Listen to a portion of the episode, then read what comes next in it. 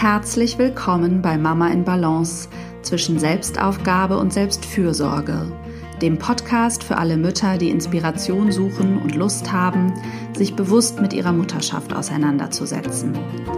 Ich bin Hanna Drexler. Ich bin Kulturwissenschaftlerin und arbeite als systemische Beraterin und Coach online und in Hamburg. Ich bin spezialisiert auf die Anliegen von Frauen und Müttern und vor allem die Themen gleichberechtigte Elternschaft und Vereinbarkeit. Als Mama von zwei Söhnen lebe ich zusammen mit meinem Mann von Beginn unserer Elternschaft an ein 50-50-Modell. Das heißt, wir teilen uns Erwerbs-, Haus- und Care-Arbeit zu gleichen Teilen auf. Mein Wunsch ist es, dich mit diesem Podcast zu inspirieren, Gedanken anzustoßen und dir zu helfen, deinen authentischen Weg als Frau und Mutter zu gehen. Es geht hier immer wieder darum, wie du herausfindest, was dir wichtig ist, was du brauchst und wie du immer wieder in deine Balance findest. Hallo und herzlich willkommen zur neuen Podcast-Folge, der ersten nach der Sommerpause. Ich hoffe, ihr hattet eine richtig schöne Zeit, habt gebadet und Eis gegessen und ja, Zeit gehabt, etwas runterzufahren und auch eine Pause zu machen, so wie ich das getan habe. Hinter den Kulissen arbeite ich schon seit Anfang Mitte August wieder und freue mich jetzt wieder wöchentlich Folgen zu veröffentlichen. Und die erste ist ein Gespräch mit Marielle von den Beziehungsinvestoren. Und es geht um Finanzen und Geld äh, im Kontext von Elternschaft. Das ist ja ein großes, ein großer Faktor, ein großes Thema, äh, was vor allen Dingen auf die Aufteilung von Elternzeit bedingt, auch äh, der Pay Gap bestimmt immer wieder, wie Erwerbs- und Care-Arbeit innerhalb von Familien aufgeteilt wird. Und ähm, ja, Marielle teilt ihre ganze Erfahrung und wir tauschen uns zu diesem Thema aus, das gerade im Kontext von gleichberechtigter Elternschaft äh, sicherlich sehr wichtig ist. Vor der Sommerpause habe ich ja selbst eine Folge veröffentlicht, in der ich ähm, darüber gesprochen habe, wie wir das so machen. Und ähm, ja, da geht es dann konkret um unser Kontenmodell. Auch darüber sprechen wir in dem Gespräch. Also wenn du die Folge noch nicht gehört hast, hör sie gerne an. Ich verlinke die in den Show Notes. Und ja, ich wünsche dir viel Freude bei dieser Folge. So, hallo liebe Marielle. Ich freue mich, dass du heute Gast in meinem Podcast bist und wir über das Thema Elternsein oder Elternschaft und Finanzen sprechen. Ähm, und ich würde dich als erstes bitten, dich einmal vorzustellen ähm, und auch gerne gleich dein gemeinsames Business mit deinem Mann, die Beziehungsinvestoren und was ihr da so macht. Ja, hallo, vielen Dank für die Einladung. Es freut mich sehr, dass ich dabei sein darf heute. Ähm, ja, Vorstellung. Also ich bin Marielle, ich bin äh, 29 Jahre jung, und ähm, arbeite im Hauptberuf als Personalentwicklerin. Darüber hinaus habe ich einen dreijährigen, also fast dreijährigen Sohn. Und ähm, das zweite Baby wird auch bald kommen. Also ich bin schon im Mutterschutz, von daher wir warten quasi. Mm, und ja, daneben blogge ich seit inzwischen fast sechs Jahren mit meinem Mann Mike über Finanzen in der Beziehung ursprünglich. Mhm. Aber natürlich, wie das so ist, gell, das kennst du ja auch, verändert sich das Themenfeld dann irgendwie so mit dem Elternwerden dann doch. Und ähm, ja, inzwischen ist dieses ganze Thema Elternzeit, Elterngeld, ähm, wie macht man das einfach mit der gleichberechtigten Beziehung und was hat es auch für Auswirkungen auf die Finanzen, ähm, ist das sehr viel präsenter geworden als jetzt ja, harte Finanzthemen rund um mhm. Geldanlage. Ähm, genau, das ist, was wir mit den Beziehungsinvestoren machen. Und ja, vielleicht auch zum Thema Elternzeit. Wir beide haben beide jetzt drei Jahre Elternzeit hinter uns, die ersten drei Jahre, und gehen jetzt quasi direkt in die nächste Elternzeit, haben aber die letzte anders gestaltet, als wir jetzt die nächste gestalten werden. Aber mhm. darüber können wir vielleicht gleich noch ein bisschen reden. Ja, voll gerne. Ja. ja, und äh, magst du einmal erzählen, wie, wie ihr zusammen oder du individuell zu diesem Thema gekommen seid? Also du sagst ja, das machst du dann ja im Grunde schon seit du Anfang 20 bist. Ähm, wie bist du dazu gekommen? Ja, also bei uns war es eigentlich immer so, dass wir recht offen miteinander über Geld gesprochen haben, dass wir aber von sehr unterschiedlichen Standpunkten kamen, was das Geld anging. Also ich habe schon einiges an Geld mitgebracht, weil ich einfach traurigerweise recht früh was geerbt habe. Mhm. Und ähm, ja, ich habe hab auch einfach vom Elternhaus da mehr mitbekommen. Ja, mein, bei uns war das immer Thema. Meine Eltern haben sich mit Immobilien beschäftigt und ähm, ja, also für mich war Geld immer da und ich habe mich, ich habe da einfach mehr in die Beziehung eingebracht. Und dann habe ich Mike kennengelernt, der ähm, fünfeinhalb Jahre älter ist als ich und ich dachte mir am Anfang, boah, der ist ja schon so erwachsen, der ist ja in, mitten im Studium, gell? Und ich war am Ende meines ähm, meiner Schulzeit, als wir uns kennengelernt haben. Und ähm, dann musste ich aber relativ schnell feststellen, dass was das Geld angeht, er an einem ganz anderen Standpunkt war, mhm. weil er eben am Ende des Monats nichts mehr auf dem Konto hatte. Also er hatte jetzt keine Schulden oder so, aber er ähm, hat halt das, was er dann wieder und ähm, dann ging es halt los mit Dingen wie, ich wollte gemeinsam in Urlaub fahren und habe festgestellt, ja, schwierig. Irgendwie hat er das Geld gar nicht. Ne? Mhm. Und so ging's, haben wir eben gemerkt, okay, wir haben da ähm, sehr unterschiedliche Erfahrungen und haben dann aber auf der anderen Seite das Glück gehabt, dass wir sehr offen darüber reden konnten und dass wir da gemeinsame Wege finden konnten, ähm, über irgendwie das mit dem Geld hinzukriegen, weil sowas kann ja auch echt ein Beziehungskiller sein. Mhm. Und dann ähm, haben wir aber irgendwann uns gedacht, naja, wir möchten mit anderen auch darüber sprechen. Wir haben versucht, im Freundeskreis da irgendwie in Kontakt zu kommen und ähm, andere zu finden, uns darüber auszutauschen, auch über die eigenen Herausforderungen natürlich. Und haben dabei festgestellt, niemand will über Geld sprechen und die meisten sprechen mit dem Partner irgendwie schon nicht über das Geld, mhm. vor allem nicht in so einem jungen Alter. Und ja, dann haben wir irgendwann gesagt, dann muss es halt online irgendwas geben. Wir durften auch da feststellen, es gibt nur männliche Finanzblogger ein Finanzpodcaster. Also damals gab es noch nicht die großen Madame Moneypenny, Fortuna Lista und so weiter für Frauen. Auf jeden Fall haben wir dann gedacht, naja, wenn es nichts für Paare gibt, dann machen wir das halt selber. Und so sind die Beziehungsinvestoren entstanden. Und aus dem Hobby ist inzwischen ja ein Nebenbusiness geworden und soll jetzt bald das Hauptbusiness werden. Also mhm.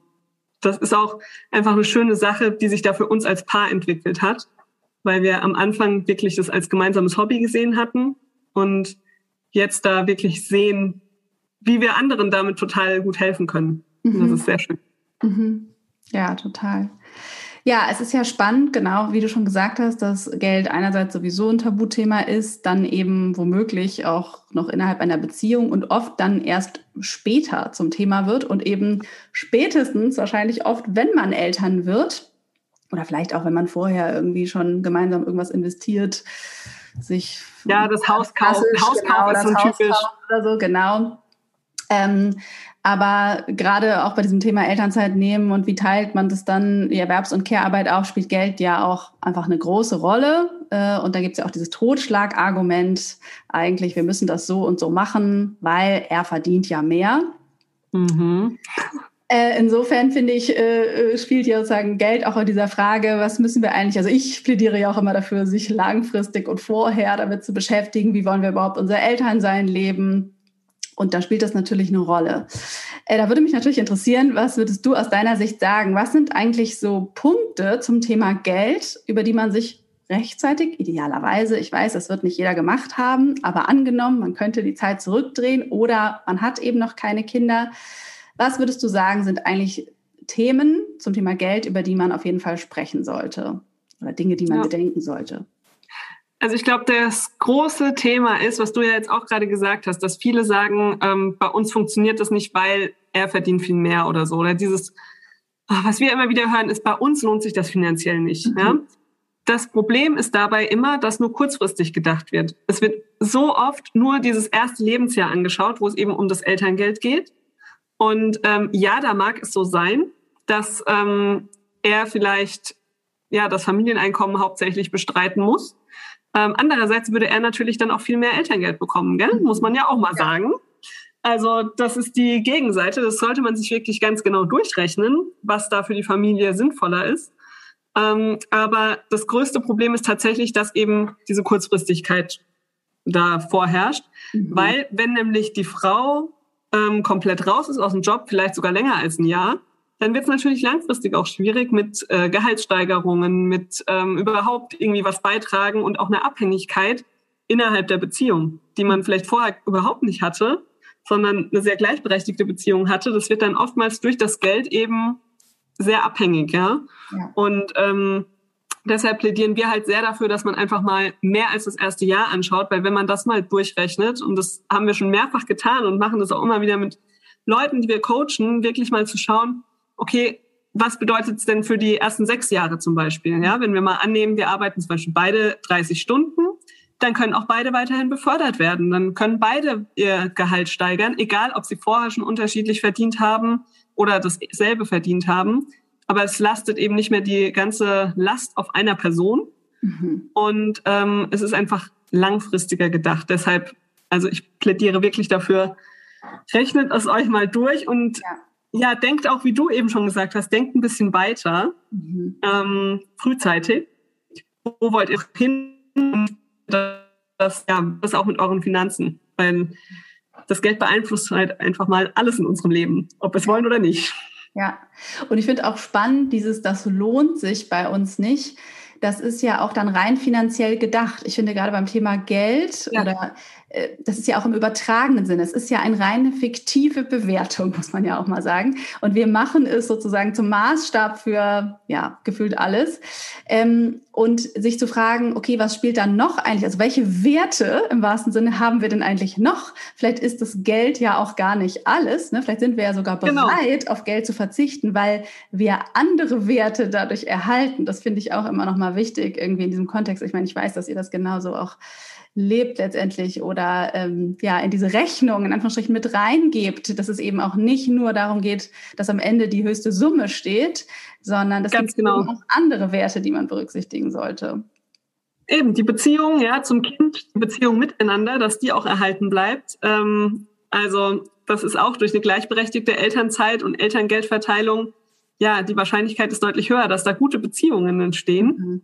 Und ähm, gleichzeitig ist natürlich dieser Abhängigkeitsfaktor einfach, finde ich, wahnsinnig groß. Ja. Weil wenn man sich das einfach anschaut, wie die Schere dann auseinandergeht und wenn dann, selbst wenn das Familieneinkommen dasselbe wäre wie vor, also wie in einem klassischen Modell oder in einem 50-50-Modell, ja. ähm, ist einfach in einem klassischen Modell die Abhängigkeit so groß, wenn man sich dann mal überlegt, also wir machen immer so eine Beispielrechnung auf mit dem Durchschnittseinkommen, ja. Mhm wenn man davon 50.000 Euro Familieneinkommen ausgeht, ja, wenn sie da nur 20 Prozent zu beisteuert, davon kann halt niemand überleben, ja, dann muss man zusammenbleiben, ja. äh, auch wenn man es vielleicht nicht möchte. Und dann hat man halt auch in so Krisen wie Corona oder was auch immer kommt im Leben. Und stell dir vor, der Mann kommt dann plötzlich in Kurzarbeit oder verliert seinen Job komplett, ja. Und dann? Was ja. passiert dann mit der Familie, ja? ja? Also deshalb langfristig denken und wirklich auch wie du sagst, es geht nicht nur um das Geld, was man heute auf dem Konto hat, sondern es geht um so viel mehr. Es geht um die langfristigen Beziehungen innerhalb der, Bezie innerhalb der Familie ja. und auch ähm, um diesen Gleichberechtigungsaspekt. Ja. Magst du denn einmal erzählen, wie ihr es gemacht habt in der ersten Elternzeit ähm, und vielleicht auch, wie ihr es ändert, weil das ist ja auch immer spannend ähm, ja. zu hören. Das mache ich gerne. Also wir haben es in der ersten Elternzeit so gemacht, dass ähm, wir beide ähm, zuerst mal zwei Jahre Elternzeit eingereicht haben, aber es schon klar war, dass wir relativ viel arbeiten wollen währenddessen. Ähm, ich bin nach sechs Monaten, nee, ab dem sechsten Lebensmonat bin ich wieder zurückgegangen in meinen Job, allerdings nur mit 15 Stunden. Dann habe ich das nach äh, ungefähr zum zehnten Lebensmonat auf 25 Stunden erhöht und ähm, nebenher haben wir natürlich dann immer die Beziehungsinvestoren gemacht. Und Mike wiederum war den ersten Monat mit mir zu Hause, war dann drei Monate 15 Stunden arbeiten und dann war er nochmal zu Hause und dann hat er auch so nach und nach erhöht ähm, von über 15 auf 30 Stunden. Ja? Mhm. Also jetzt quasi das zweite Lebensjahr haben wir beide 30 Stunden gearbeitet und ähm, sind damit auch sehr gut gefahren. Ja? Mhm. Äh, für mich war es auch nie ein Problem, so früh zurückzukommen, muss ich ganz ehrlich sagen. Im Gegenteil, das war für mich eigentlich Voraussetzung von vornherein, weil ich habe einfach gesagt, wenn wir jetzt schon ein Kind kriegen, dann möchte ich nicht gerade erst zwei Jahre gearbeitet haben. Dafür habe ich nicht so lange studiert und so weiter. Und dafür macht mir mein Job auch viel zu viel Spaß. Und Mike wiederum hat gesagt, er möchte auf jeden Fall viel Zeit auch mit dem Kind verbringen. Und ähm, ja, dann hat es einfach für uns am besten so gepasst zu sagen, jeder von uns nimmt sieben Monate Elterngeld, auch ein Elterngeld plus Verteilung und so. Und ähm, ja, jetzt diesmal ist es so, dass inzwischen ich eine ganze Ecke mehr verdiene als Mike. ähm, obwohl wir beide die 30 Stunden arbeiten, aber ich bin einfach in der Finanzbranche in Frankfurt tätig und er halt im sozialen Bereich an der Grundschule. Mhm. Und ähm, somit hat sich da bei mir einfach in der Elternzeit haben sich da auch mehrere Beförderungen ergeben und so. Und deshalb werden wir jetzt beide, also Mike hat drei Jahre komplett Elternzeit eingereicht und wird in der Zeit auch gar nicht arbeiten gehen. Und ich werde das erste Jahr auf jeden Fall komplett zu Hause sein und danach mal gucken. Vielleicht, ähm, also ich habe mich noch nicht entschieden, wie es danach weitergeht, aber ich werde auf jeden Fall das ganze Elterngeld beantragen und Mike nur die zwei mhm. Monate. Mhm. Weil wir eben auch da gesagt haben, für unsere Familienkasse ist das jetzt ähm, die beste Lösung, ja. weil wir so das meiste für uns rausholen können. Ähm, aber inzwischen haben wir eben auch da ein gemeinsames Konto. Mhm. Beim ersten Kind hatten wir noch getrennte Konten. Ah ja. Ah ja, schon ein spannender Hinweis. Da können wir vielleicht auch gleich nochmal drauf eingehen. Ich finde das auch noch einen wertvollen Punkt, ähm, dass man eben, also das, ich glaube, in vielen Köpfen ist das Elterngeld mit diesem Zuhausebleiben verbunden. Und gerade wenn man eben vielleicht ja. auch in Teilzeit arbeitet, wenn beide in Teilzeit arbeiten, kann man das ja sowieso viel flexibler gestalten. Und äh, also erstmal zu überlegen, wie wollen wir es überhaupt idealerweise, wenn jetzt Geld keine Rolle spielt, äh, aufbauen, um dann zu gucken, okay, und was bedeutet das für die Realität und was daran, ne? wie ist es dann möglich? Äh, das finde ich daran auch nochmal sehr wichtig. Also bei euer Modell finde ich auch sehr zeigt, so haben wir es auch vor allen Dingen das zweite Mal dann gemacht, also dass man noch viel flexiblere äh, Modelle finden kann. Ähm, und auch mit diesem Elterngeld, wenn man sich da ein bisschen reingefuchst hat und plus, Elterngeld plus verstanden hat und so. Und ich glaube, es kommt jetzt und auch. Dann gibt es auch noch die Partnerschaftsmonate. Genau, die Partnerschaftsmonate genau, haben wir dieses Mal auch genommen. Also das Mal oder das zweite Mal auch genommen. Also genau, dann, dann ist da ja schon ein bisschen Gestaltungsspielraum drin da ist super viel Gestaltungsspielraum, aber eben die meisten Leute nutzen den gar nicht, ja. Und man kann da echt so viel machen, mhm. ähm, aber man muss es halt wirklich mal durch durchexerzieren. Und wir hatten auch einen Plan, haben uns den gemacht, haben uns wirklich auf ein Blatt Papier zusammengeschrieben, okay, so könnten wir die Monate verteilen. Sind wir damit zu unseren Arbeitgebern gegangen und dann haben die erstmal gesagt, äh, ja, ähm, könnten wir das auch so und so machen? Und dann wurde das auch nochmal überarbeitet und so weiter. Also es war am Ende wirklich eine gute Mischung zwischen den Bedürfnissen von uns, mhm. aber auch von den Bedürfnissen unserer Arbeitgeber. Und so war es dann für alle in Ordnung, dass wir auch so oft gewechselt haben. Ja? Weil wir haben schon oft ähm, das Arbeitsmodell und den Arbeitsort und so weiter ge gewechselt in der Zeit. Ähm, aber unsere Arbeitgeber haben da echt gut mitgemacht. Aber wir haben eben auch sehr frühzeitig mit ihnen darüber kommuniziert und mhm. ja, das beide getan, obwohl Mike das ja zum Beispiel als Mann auch erst sieben Wochen vor der Geburt hätte tun können. Ja, ja, ja. Und ich kenne auch, also ich, ich habe leider auch äh, eine negative Erfahrung im Freundeskreis äh, mit einer Kündigung, wo das sehr rechtzeitig besprochen wurde. Ich weiß, dass gerade die Väter das ja dann oft sehr scheuen. Mein Mann äh, ja. hat dann äh, vor seiner Eltern oder mit der Elternzeit gekündigt, weil die eben dann die Stundenreduzierung anschließend nicht wollten. Er hätte die ja auch über die Einreichen von drei Jahren Elternzeit einfach erzwingen können. Aber das war irgendwie auch keine Basis, äh, das zu tun.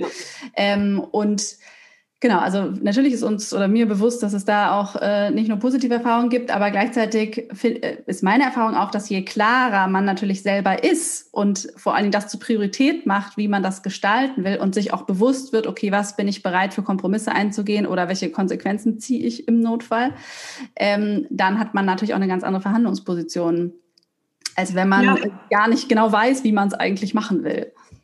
Genau. Und halt auch einfach wirklich mit einem Plan hinzugehen, weil sie dann merken, also der Arbeitgeber merkt dann auch, okay, die haben sich Gedanken gemacht, ja, und ja. Äh, werfen mir hier nicht einfach irgendwas hin. Und auch die Vorteile für den Arbeitgeber rausstellen. Also ich bin halt auch direkt hin. Ich habe gesagt, hallo, ich bin schwanger, aber ich komme schnell wieder. Und mhm.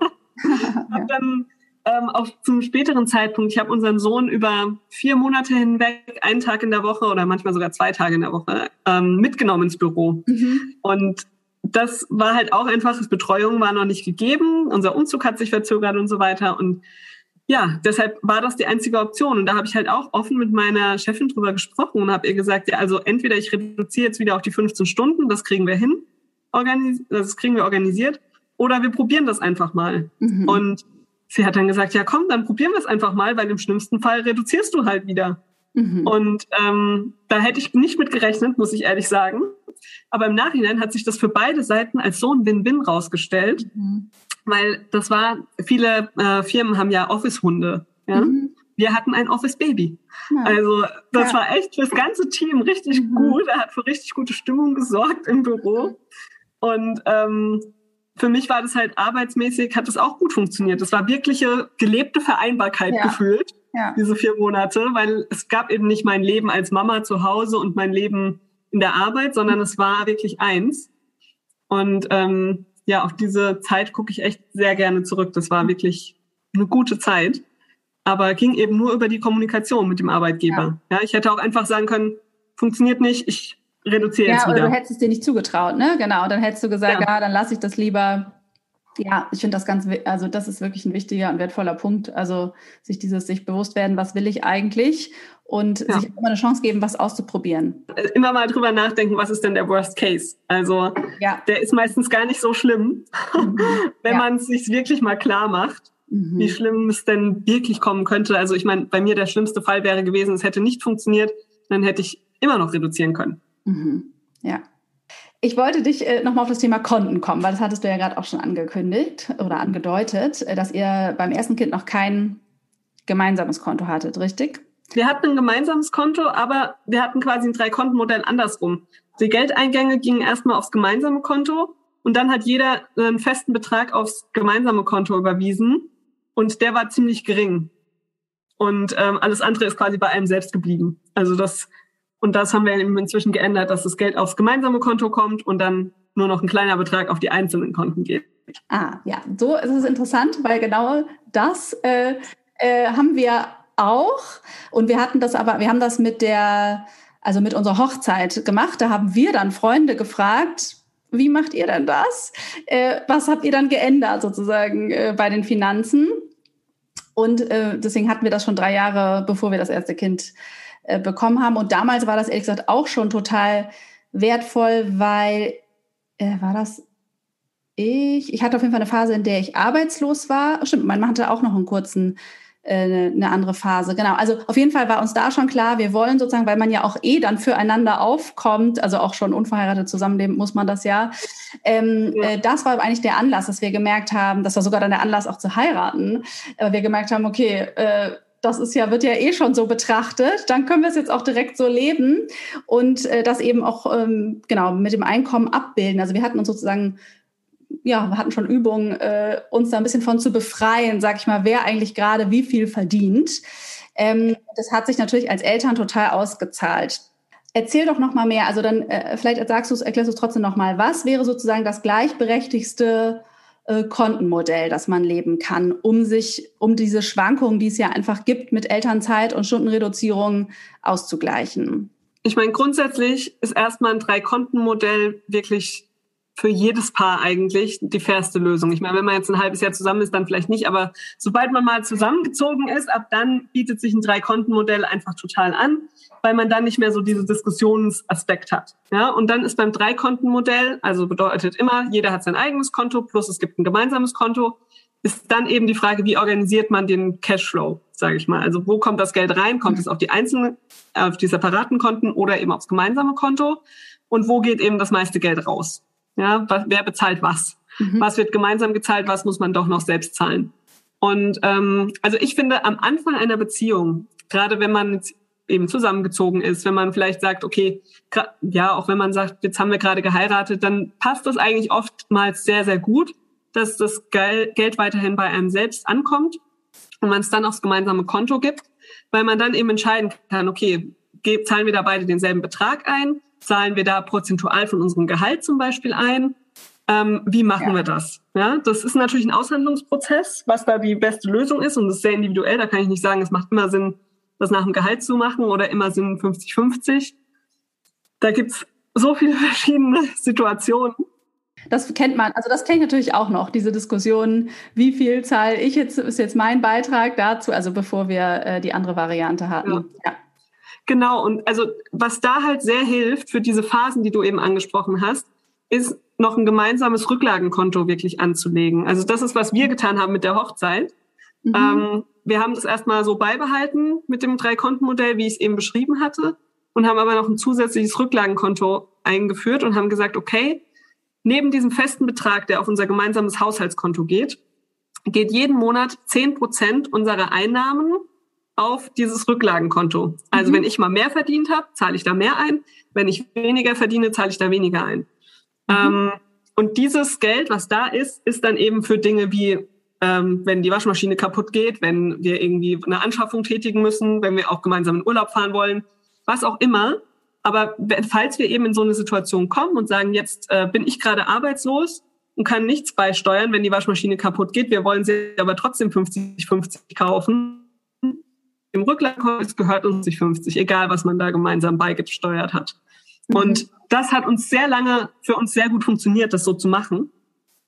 Und mit dem Kind ist uns dann aber irgendwann aufgefallen, also irgendwie alle Ausgaben, die wir haben, das ist jetzt, das sind Familienausgaben. Mhm. Wir haben kaum mehr Ausgaben auf den eigenen Konten gehabt. Und äh, dann haben wir irgendwann gesagt, ah ja, jetzt ist auch egal, wir machen jetzt die Geldflüsse aufs gemeinsame Konto. Mhm. Und ähm, gerade natürlich jetzt in Anbetracht der nächsten Elternzeit macht es auch total Sinn, weil dann ja nur noch ich Elterngeld bekommen werde. Mhm. Und das war ja eine gemeinsame Entscheidung. Ja. ja. Also von daher kommt es wirklich immer auf die Lebenssituation an, auf die Entscheidungen, die man hoffentlich gemeinsam trifft, welches Kontenmodell gerade das Beste ist. Und es kann sich ja auch verändern. Also ein Kontenmodell kann mit der Beziehung wachsen. Mhm. Ja, ich finde allerdings wirklich, dass dieses, dass die Eingänge auf ein Konto gehen, gerade in Bezug auf gleichberechtigte Elternschaft ähm, ein sehr unterstützen, auch in diesem Gefühl, oder ehrlich gesagt unterstützt es, glaube ich, auch gerade im klassischen Modell, weil ja da ein starkes Gefühl von den mehrheitlich Care-Arbeit leistenden ja. Frauen ist, dass das, es wird eben nicht entlohnt und sie, es wird immer dieses Gefühl, ich verdiene ja weniger. Und das sieht man dann auch permanent auf dem Konto und immer, wenn man ausrechnet, wie viel musst du jetzt beitragen, also wie viel zahlen wir jetzt jeder. Oder dieses, ich muss fragen. Ich muss fragen, noch schlimmer.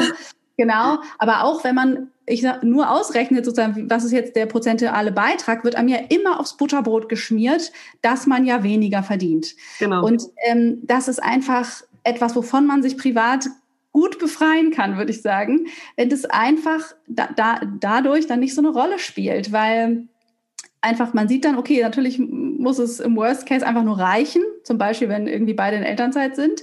Äh, und ähm, genau, am Ende haben beide dadurch aber das gleiche Geld ähm, zur freien Verfügung. Und vor allen Dingen ist nicht mehr so relevant, wer gerade wie viel in den Topf wirft, sozusagen. Und das ist schön. Natürlich freuen sich beide, wenn es von beiden Seiten mehr wird. Genau, und man kann ja, man kann ja trotzdem noch gewisse Dinge trennen. Ja, also man kann ja trotzdem noch sagen, hier, jeder macht seine Altersvorsorge separat oder genau. ja was auch immer, ja. Also gerade auch wenn man heiratet, äh, wir sind große Verfechter eines Ehevertrages, dass man da auch einfach gewisse Sachen regelt. Ähm, aber so dieses allgemeine Haushaltseinkommen, was verbraucht wird, da bin ich voll bei dir. Das sollte auf ein gemeinsames Konto gehen, weil eben die Familie war die gemeinsame Entscheidung und der Partner, der die Karriere macht vielleicht, während der andere zu Hause ist, kann die Karriere auch nur machen, weil der andere ihn oder sie dabei unterstützt. Ja, absolut. Deswegen finde ich es auch ganz wichtig, dass es eben ja, das Gleiche, also sozusagen, dass jedes Einkommen ist eigentlich gemeinsam erwirtschaftet, weil genau, es ist nur möglich. Also im 50-50-Modell, wie wir es leben, merkt man das ja ganz besonders, ähm, dass das natürlich, also da spürt man es sehr doll, dass es wirklich genau alles, was ich machen kann, kann ich machen, äh, also durch unser Modell und umgekehrt. Genau. Ne? Ähm, und wenn es eben aber eher einseitiger verteilt ist, noch mal mehr. Also, dass man das auch als ein, sein Einkommen mitempfindet, das ist halt nicht so leicht, glaube ich, für viele, das so zu empfinden. Ähm, aber ich glaube, es ist wichtig, in der Haltung sich bewusst zu machen und zu gucken, wie können wir es eben privat regeln oder intern regeln, wenn Care-Arbeit schon nicht entlohnt wird, ähm, dass es sich mehr so anfühlt wie das Gemeinsame. Und nicht das Gefühl, er macht Karriere und ich bleibe hier äh, stehen, in Anführungsstrichen. Genau, aber genau deshalb ist es auch so wichtig, darüber zu sprechen und das auch nach und nach wachsen zu lassen. Ja, weil wenn man sich eben nicht wohlfühlt mit so einem Modell, dann muss man eben nochmal ein anderes für sich finden. Also für mich wäre es vor dem ersten Kind wirklich keine Option gewesen, mein Gehalt mit auf ins gemeinsame Konto laufen zu lassen.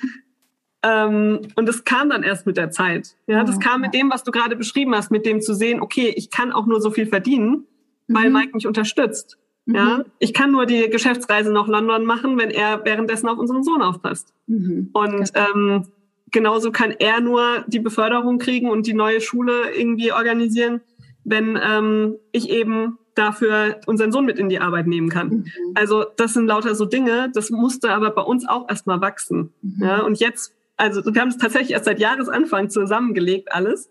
Mhm. Und ähm, vorher war ich dazu auch nicht bereit. Mhm. So rein vom Gefühl her. Deshalb, also wenn uns jemand zuhört und da sagt, oh Gott, alles zusammenwerfen hört sich für mich schrecklich an, dann ist das auch in Ordnung. Es gibt andere Lösungen. Ja. Ähm, aber ab irgendeinem Punkt ist es halt äh, einfach die praktischste Lösung. Und am Ende müssen wir als Verheiratete sowieso füreinander aufkommen, wie du schon gesagt hast. Und man kann es natürlich auch mal ausprobieren und gucken, was macht das mit einem. Weil ich erinnere mich noch gut, dass es für mich auch eine große Hemmschwelle war. Wie gesagt, in dieser Phase, in der ich an, ich hatte so eine arbeitslose Phase nach meinem ersten Job nach dem Studium. Und da wohnten wir eben auch schon zusammen und da war dann eben, ja, jetzt musst du aufkommen, obwohl wir eben auch nicht verheiratet waren. Und das war mir schon, es fand ich schon total unangenehm, weil natürlich in mir diese finanziell unabhängige Frau äh, aktiv war, ne? die das, um Gottes ja. Willen, das geht ja überhaupt nicht. Und ich muss sagen, es hat mich total befreit, als ich das dann angenommen habe und mich eben Stück für Stück davon befreit habe, dass ich zu jedem Zeitpunkt in meinem Leben, und das war, glaube ich, eine gute Vorbereitung zum Beispiel auf Elternzeit und also ne, auch äh, ja, Care-Arbeit als Arbeit anerkennen, weil eben es geht nicht darum, dass immer nur das, was wert ist, was entlohnt wird. Und ähm, ja, das war, also ich glaube auch, es ist ganz spannend, gerade wenn man da einen großen Widerstand hat, zu gucken, wo kommt der her, warum ist der da und ähm, hat es was auch also dieses sich versorgen lassen hat ja vielleicht sogar so einen richtigen Widerstand.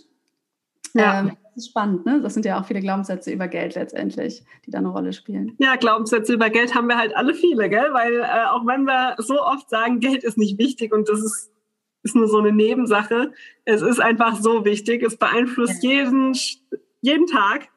Ja. Und ähm, wir lernen da einfach so viel über Geld von unseren Eltern oder ja. von unserem Umfeld in der Kindheit.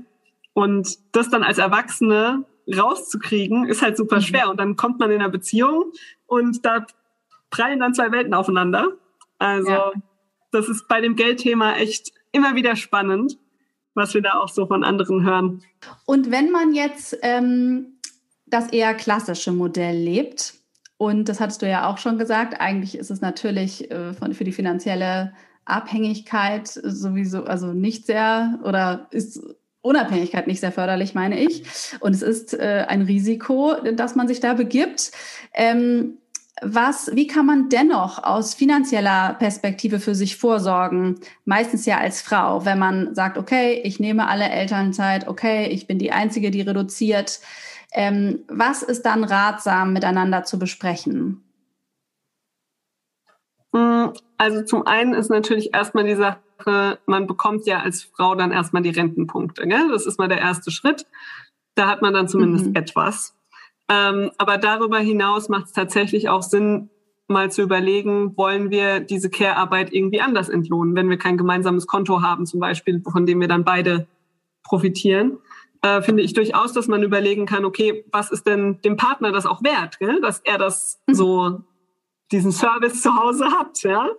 Ähm, wie kann man das irgendwie entlohnen? Man könnte natürlich auch ein Altersvorsorgeprodukt für die Frau anlegen, weil es ist, es ist ja oftmals gar nicht so in unserem akuten Alltag das Problem mit dem Geld, sondern es kommt erst mhm. viel, viel später. Es kommt, wenn man sich vielleicht irgendwann trennt. Es kommt, wenn die Kinder älter sind und man feststellt, jetzt könnte ich eigentlich wieder arbeiten, aber ich bin auf dem Arbeitsmarkt nicht mehr gefragt. Also dann ist es ja oftmals das große Problem ja. für die Frauen. Und für diesen Fall vorzusorgen, kann man über verschiedenste Anlageprodukte und da halt wirklich zu sagen, okay, wir nehmen jetzt einen bestimmten Teil aus dem Familieneinkommen, ähm, beziehungsweise aus mhm. dem Einkommen vom Mann und äh, legen das explizit für die Frau an, für diese Fälle.